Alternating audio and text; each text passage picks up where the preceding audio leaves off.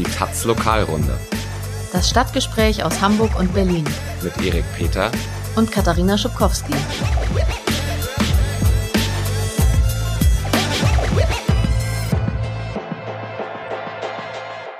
Moin, hallo, herzlich willkommen zur Lokalrunde. Wir melden uns heute aus Berlin und es ist extrem heiß hier. Ja.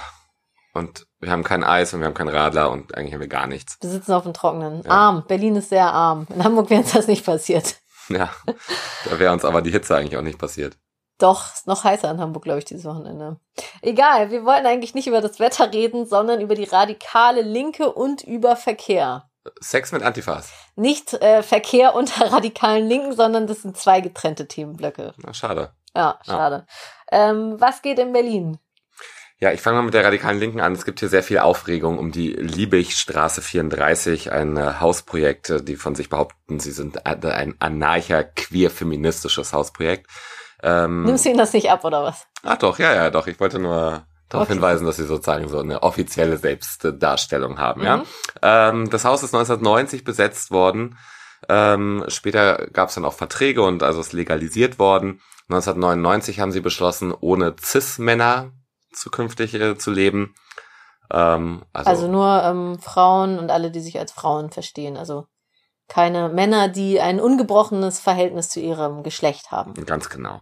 Ähm, 2007 ist der Versuch gescheitert, das Haus mittels einer Genossenschaft selbst zu übernehmen.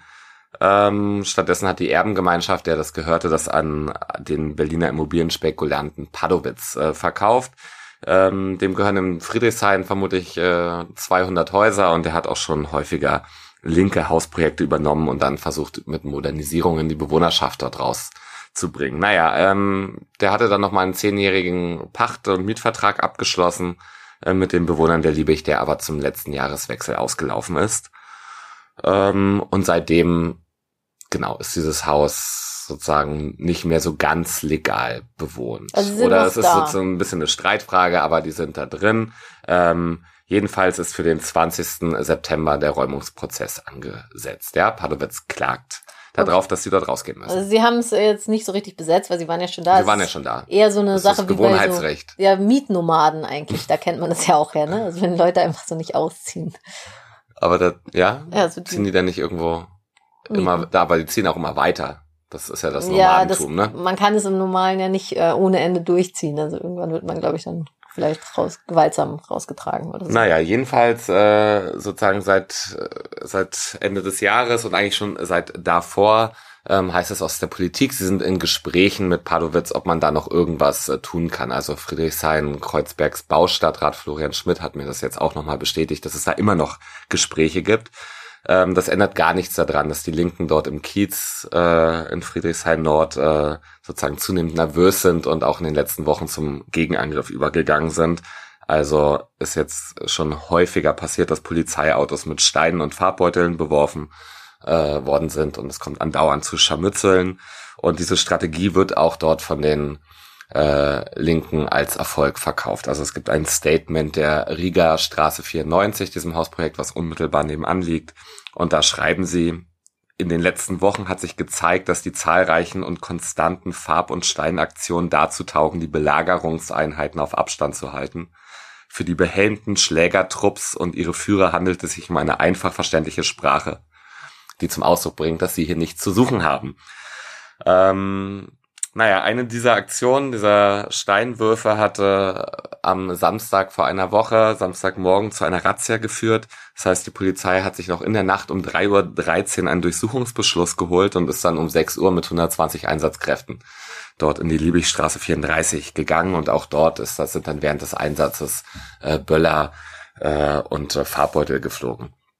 Ähm, die Liebigstraße hat dann hinterher gesagt, dass die Polizisten dort Internetkabel durchschnitten haben, Netzwerktechnik äh, mitgenommen und auch irgendwie eine Eingangstür zersägt.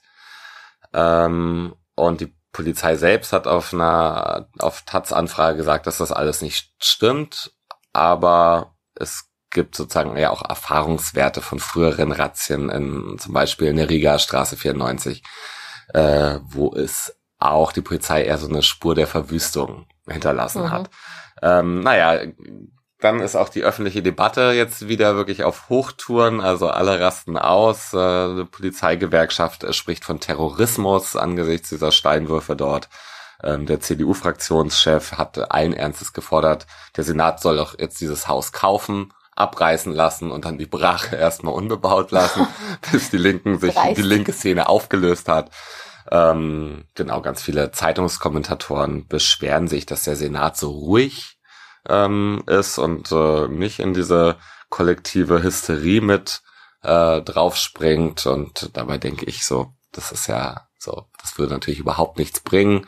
Und äh, so von, von Senatssicht äh, wird das sozusagen ganz normal bearbeitet. Also natürlich ist die Polizei da präsent und äh, wenn es sein muss, zeigen sie irgendwie Stärke und gehen rein mhm. und werden dann natürlich nicht zurückgezogen, weil sie angegriffen werden.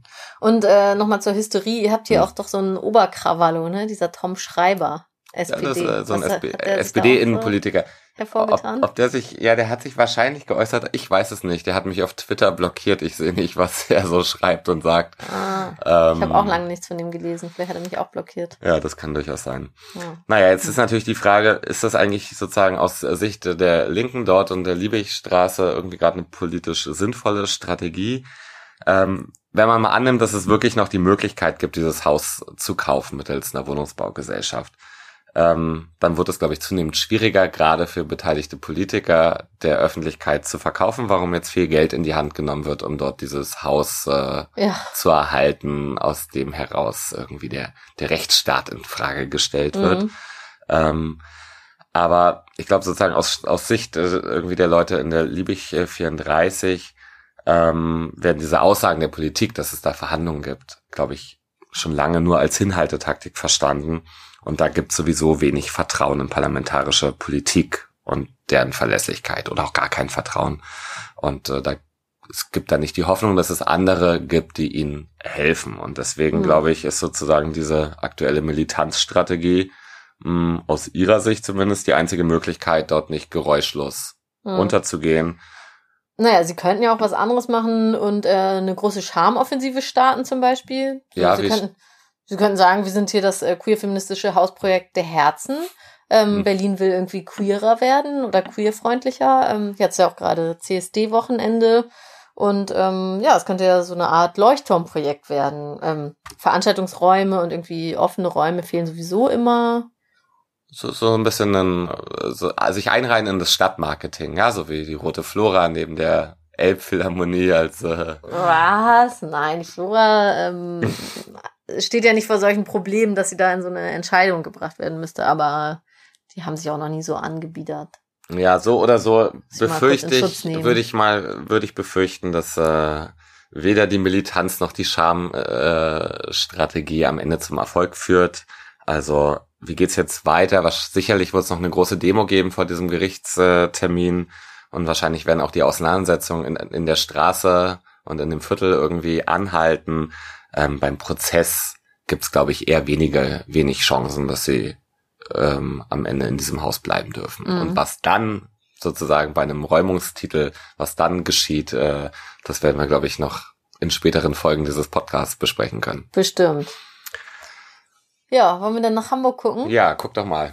Also in Hamburg tobt das Sommerloch. Ähm, ja, viele Leute sind weg. Gerade dieses Wochenende sind sehr viele Leute auf dem Off the Radar Festival, so ein kleines sympathisches Festival nördlich von Hamburg. Die Straßen dürften recht leer sein. Ich bin jetzt gerade in Berlin und kann es nicht sagen, aber so war es schon in den vergangenen Tagen. Äh, beziehungsweise leer sind die Straßen natürlich nicht, aber sie sind leer von Hamburgerinnen und voll von Touristinnen. Ähm, trotzdem hat ein Thema diese Woche die Menschen auf die Straße gebracht, und zwar die drei von der Parkbank. Die drei von der Tankstelle kenne ich. Ja, es sind aber nicht die von der Tankstelle, sondern die von der Parkbank. Okay, wer, wer ist das? Wer das ist, weiß ich nicht. Es sind drei Menschen, die von der Polizei dem linksextremistischen Spektrum zugeordnet werden. Und die wurden am 8. Juli in einem Park im Eppendorfer Weg in Eimsbüttel festgenommen. Ja, was hatten sie getan? Ähm, Angeblich hatten sie sich auffällig verhalten, sodass die Polizei sie kontrolliert hat und bei der Kontrolle in ihren Rucksäcken Brandsätze gefunden hat. Also die Polizei hat auch so Fotos ähm, per Pressemeldung verschickt. Darauf sieht man Flaschen mit einer Flüssigkeit, wahrscheinlich brennbare Flüssigkeit, Grillanzünder und so Streichhölzer drum gebunden. Ja, die ähm, zumindest zwei von den beiden waren der Polizei bekannt, also zwei Jungs, ein Mädel. Ähm, die zwei sitzen immer noch in U-Haft. Die Frau wurde mittlerweile wieder rausgelassen. Die waren sozusagen wegen ihrer politischen Ausrichtung bekannt oder wegen politischer Straftaten? Ja, also die Polizei sagt, ähm, sie sind ähm, ja als Linksextremisten ihr bekannt. Mhm. Ähm, ja, jetzt wird gegen die drei ermittelt wegen Vorbereitung einer Brandstiftung im Zusammenhang mit dem zweiten Jahrestag des G20-Gipfels. Wie gesagt, es war der 8. Juli. Aufmerksame Hörerinnen haben das schon gecheckt. Ähm, das Interessante daran ist aber eigentlich die Geschichte, die die Polizei auftischt. Also die drei sollen ja ähm, sich auffällig verhalten haben. Also so auffällig, dass die Polizei, die dort zufällig unterwegs war, ähm, sie kontrolliert hat. ja, ich frage mich, äh, was muss man, wie auffällig soll man sich bitte verhalten, damit die Polizei einen kontrolliert? Ja, also ich, ich halte mich ja auch für zuweilen auffällig. Ich bin noch nie von der Polizei einfach so kontrolliert worden, du? Ja, ich auch nicht. Also ähm, es sei denn, äh, also das passiert ja in der Regel nicht, ne? Es sei denn, man ist schwarz und ist irgendwie auf St. Pauli oder St. Georg unterwegs, da muss man gar nichts machen und wird ständig kontrolliert. Aber so für weiße Leute in Eppendorf gilt, also sie müssen da randaliert und rumgeschrien haben, theoretisch. Davon ist aber nicht die Rede. vermutlich nicht macht, wenn man Brandsätze im Rucksack hat. Ja, es wäre auf jeden Fall nicht so schlau. ja. Ähm, deshalb gehe ich davon aus und auch viele andere gehen davon aus, ähm, es hat aber also bislang kein Medium geschrieben, dass die observiert haben. Also alle Medien haben eigentlich verbreitet, was die Polizei gesagt hat, nämlich dass die äh, sich auffällig verhalten hätten. Ähm, die Polizei sagt dazu auf Anfrage nichts, bezieht sich auf laufende Ermittlungen, aber also ich, ich halte es schon für sehr wahrscheinlich, dass die Polizei die observiert hat. Ähm, die Polizei darf natürlich nicht einfach so Leute observieren, sondern muss sich für so eine längerfristige Observation einen richterlichen Beschluss holen. Ähm, es muss dann der Verdacht auf eine schwere Straftat vorliegen. Ähm, es hat sich allerdings auch in der Vergangenheit gezeigt, dass nicht immer so ein richterlicher Beschluss dafür vorliegt. Also es ist auch schon vorgekommen, es kommt immer mal wieder vor, dass Leute observiert werden und ähm, die Polizei sie dann eben kontrolliert und hinterher sagt er, es war eine ganz normale Verkehrskontrolle oder so. Wie jetzt halt in diesem Fall sagt die Polizei, es war ein Schwerpunkteinsatz, aber es kann halt alles heißen. Das heißt eigentlich nur, dass viele Polizisten unterwegs waren.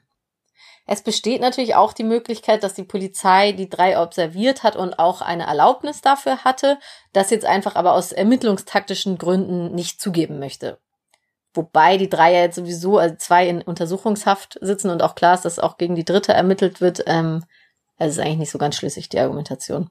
Ja, und vielleicht ist es am Ende der Polizei auch ein bisschen egal oder ist es auch der Öffentlichkeit egal, wie es äh, zu dieser Festnahme gekommen ist, weil natürlich können sie die Festnahme von Leuten mit Brandsätzen im Rucksack sozusagen auf frischer Tat oder kurz davor immer als Erfolg verkaufen. Und da ist wahrscheinlich die Mehrheit nicht so kritisch, äh, wie es dazu gekommen ist, ne? Ja, so, das kann man annehmen, auf jeden Fall. Ja. Naja, das ist auf jeden Fall das Thema, das die Leute in Hamburg so beschäftigt hat äh, in der Woche. Am Montag sind 300 Leute auf die Straße gegangen, haben in Solidarität mit den dreien demonstriert. Ja, was geht noch in Berlin? Ja, wir wollen jetzt über Verkehrsthemen reden. Und ähm, ich möchte anfangen mit einer Idee, die bundesweit Schlagzeilen gemacht hat, obwohl sie von unserem Bürgermeister Michael Müller äh, gekommen ist. Ähm, und zwar ist es das Jahresticket für den öffentlichen Personennahverkehr für 365 Euro, also ein Euro am Tag, um mit den Öffis zu fahren. Ähm, genau, das ist in etwa die Hälfte des Preises, der momentan für ein Jahresticket in Berlin fällig wird. Und äh, Müller hat gesagt, äh, die Chancen, sozusagen diese Idee jetzt zu realisieren, sind eigentlich ganz gut, weil es ist Geld da und außerdem hat er das begründet mit äh, Klimaschutz. Ja, es, man braucht das sozusagen für die Mobilitätswende. Wäre das ja irgendwie eine gute Geschichte, wenn der öffentliche Nahverkehr dann noch äh, ähm, attraktiver wird. Ja, finde ich auch. Und eigentlich hat er nur einen gültigen Parteitagsbeschluss der Berliner SPD wiedergegeben. Ähm, wo nämlich das Wiener Modell gefordert wurde, denn Wien hat genau das 2012 eingeführt, dieses 365-Euro-Ticket. Das war allerdings ein viel kleinerer Schritt, als das jetzt in Berlin der Fall wäre. Die mussten ihre Preise nur um 19 Prozent senken. Ähm, und im Gegenzug haben sie dann alle anderen Tickets, also so Einzelfahrscheine, deutlich erhöht und auch Schwarzfahren so richtig teuer gemacht. Habe ich gestaunt. 105 Euro kostet das, wenn man in Wien uh, beim Schwarzfahren erwischt wird. Und was sie gemacht haben, was in Deutschland aber nicht möglich ist, ist äh, die direkte Verknüpfung des Geldes, was sie aus einem aus zunehmenden Parkgebühren äh, schöpfen ähm, und direkt sozusagen in den ÖPNV mhm. äh, stecken. Ähm, genau, seitdem 2012 hat sich jedenfalls die Jahres äh, Abo-Zahl irgendwie verdoppelt in Wien, was nicht nur auf diese Reduzierung der Ticketpreise zurückzuführen ist, sondern auch auf ein attraktives Angebot. Ähm, und jetzt hat so eine bundesweite Debatte eigentlich begonnen über dieses 365 Euro Ticket, ne? An Hamburg ja, in Hamburg jetzt nicht so. Also in Hamburg fordert das die Linksfraktion und die CDU. Also ähm, die Opposition. Ja, also ein Teil der Opposition. Ja. Genau. Gibt es ja. da noch jemanden? Ja, in der Opposition, ja, es noch mehr. Ah ja. ja. Wollen wir nicht ausführen. Nee. Ja. Ähm, naja, also in Bonn und in Reutlingen äh, gibt es gerade schon äh, im Test und äh, der bayerische Ministerpräsident hat angekündigt, dass man das für die bayerischen Großstädte machen will und in Sachsen im Wahlkampf in den Großstädten ist das auch gerade irgendwie eine Forderung, die eine ganz große Rolle spielt. Ähm, ja, in Berlin ist natürlich die Frage, ob das am Ende gelingen kann und ob das finanzierbar ist. Ja, also die BVG war ganz lange ein Problemfall, so als staatliches Unternehmen, die massig Schulden aufgehäuft haben, zuletzt 2012. Ähm, die haben dann irgendwann darauf reagiert mit Fahrpreiserhöhungen, mit Einsparung von Personal und auch mit weniger Investitionen, weniger Neuanschaffungen von neuen äh, U-Bahn-Wagen oder Bussen. Ähm, trotz alledem sind die Fahrgastzahlen in den letzten Jahren stark gestiegen, was irgendwie natürlich auch damit zu tun hat, dass mehr Leute in Berlin wohnen und hier mehr Touris unterwegs sind. Und jedenfalls macht die BVG wieder Gewinne allerdings ganz knapp. Und das ist, liegt auch daran, dass seit 2017 hier die Fahrpreise nicht mehr gestiegen sind. Das hat der Senat einfach gesagt, stopp, das muss jetzt erstmal so bleiben, wie es ist. Und dass es immer mehr ähm, vergünstigte Angebote gibt, so mhm. Sozialtarife. Also das Neueste, es beginnt ab 1. August, da fahren nämlich alle Schüler in Berlin kostenlos. Ähm, davor ist schon das Sozialticket äh, verbilligt worden, also kostet jetzt 27,50 äh, statt 35 Euro.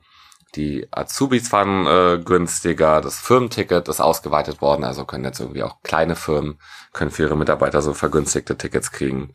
Und ab 2020 sollen noch die ganzen Beschäftigten der Verwaltung äh, so einen monatlichen Zuschuss kriegen, entweder finanziell oder in Form von einer BVG-Karte.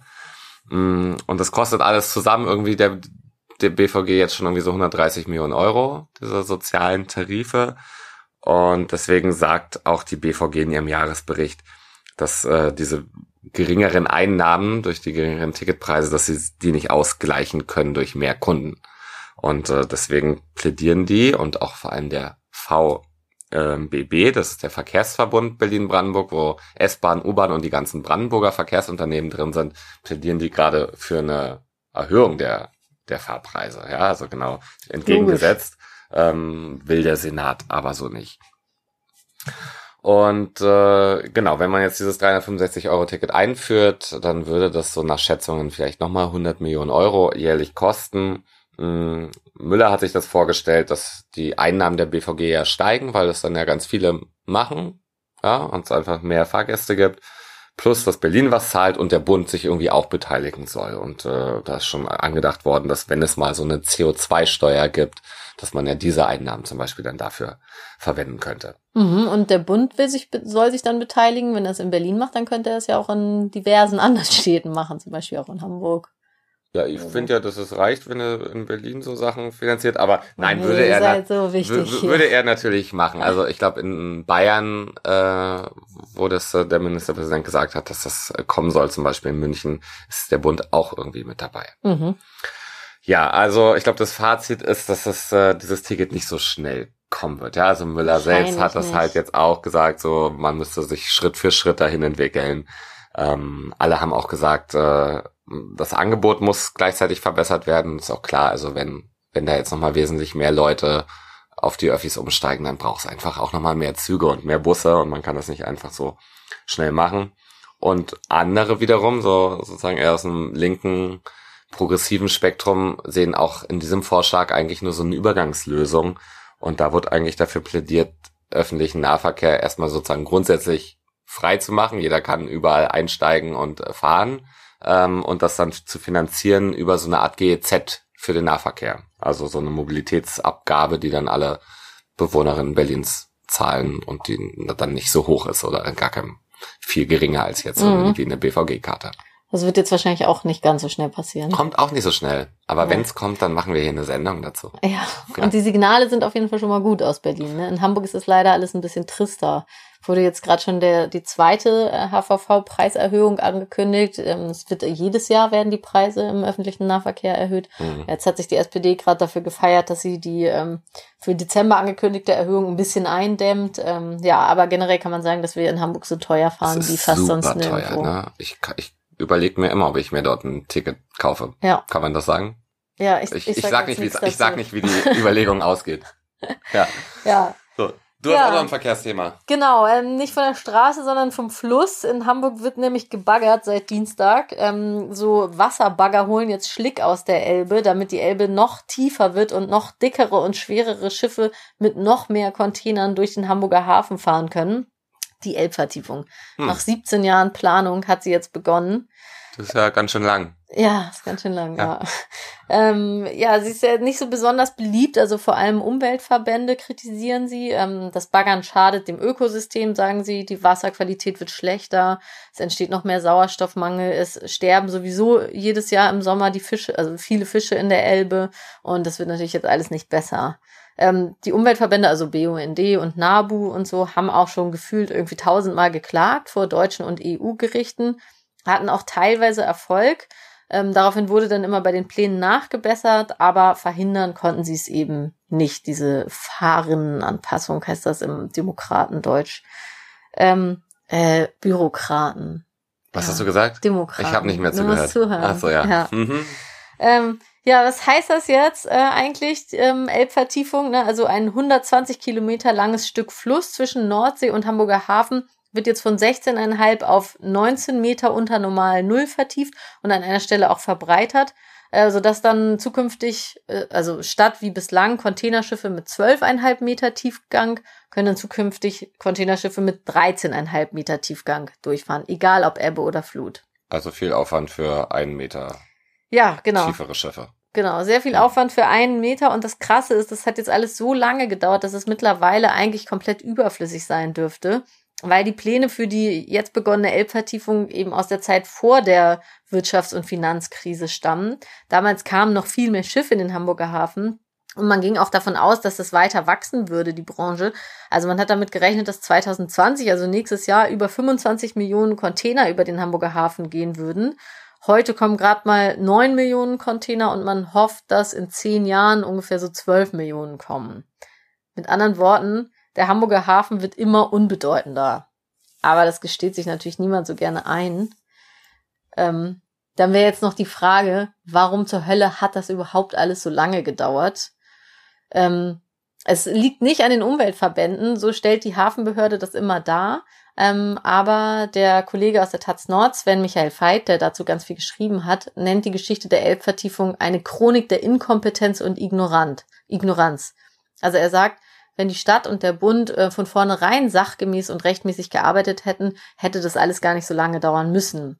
Aber die Pläne waren offenbar so stümperhaft, dass die Verantwortlichen selber sie an, ähm, mehrfach zurückgezogen haben und ähm, dann auch der Bundesgerichtshof irgendwann immer noch gesagt hat, also so wie er es plant, ist es rechtswidrig. Ähm, ja, es gab offenbar die politische Vorgabe, dass die Baggerpläne komplett ohne Rücksicht auf die Natur durchgezogen werden sollten. Ähm, ja, wie gesagt, die Planung gehen 17 Jahre zurück. Damals war der Diskurs vielleicht auch noch ein bisschen anders.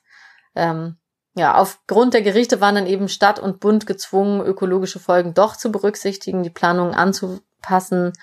Ähm, Genau. Ja, ich erinnere mich, ihr hattet doch auch so ein kämpferisches Pflänzchen, was die Vertiefung irgendwie eigentlich noch verhindern sollte, genau, oder? das war der Schierlingswasserfenchel, eine weltweit einmalige Pflanze, die eben nur in der Unterelbe vorkommt. Das war sozusagen die letzte Bastion gegen die Elbvertiefung. Ähm, ja, die Umweltverbände hatten auch in diesem Fall wieder geklagt, aber dann leider nur erwirkt, dass die Pflanze verpflanzt wurde. Also hat jetzt so eine Ausgleichsfläche äh, bekommen und ja, konnte das Ganze jetzt leider auch nicht stoppen. Hm. Immerhin. heißt das jetzt eigentlich alles so Baustelle? Ist das jetzt so Baustellenlärm und äh, laut, Durch, Durchfahrverbote? Laut ist es immer im Hamburger Hafen. Ähm, Durchfahrverbot, nee, das schwimmen jetzt halt so Schwimmbagger rum. Die Stadt hat auch schon durchaus Erfahrungen mit Elbvertiefung. Also es ist jetzt schon die neunte, ähm, ja, angeblich auch die letzte. Das ist so das Gute daran. Kostenpunkt übrigens 776 Millionen Euro, also nur ganz knapp unter der Elfi. Elbphilharmonie. Ja. 10 Millionen mehr hat die auch nur gekostet. Also wenn man 10 Millionen drauflegt, kann man eine Elfi kaufen. Aber jetzt haben wir ja schon eine. Ja. Ja. Gut, dabei soll es auch bleiben, bitte. Sind wir durch. Sind wir zu Ende. Ja, endlich ab in Pool. Ja. Juhu. Gut, äh, dann hören wir uns doch in zwei Wochen wieder. Jo. Bis dahin äh, abonniert uns doch auf den gängigen Kanälen bei Spotify oder iTunes und lasst doch mal eine positive Bewertung da. Ja, könnt auch mal die Taz abonnieren. Oh, noch so ein Printpaper lesen oder E-Paper. Ja, es gibt nämlich gerade das unglaublich gute Angebot, äh, für 100 Euro in etwa ein halbes Jahr die Taz zu beziehen. Und da kann man ab jetzt anfangen und kriegt diesen ganzen Ostwahlkampf mit äh, sozusagen großem Schwerpunkt und der Taz WG in Dresden mit. Und das geht dann bis äh, Februar oder März nächsten Jahres. Also findet ihr, wenn ihr auf taz.de mal guckt, ganz gutes Angebot. Gute Sache. Also, haut rein. Bis Genießt dann. den Sommer. Tschüss. Ciao.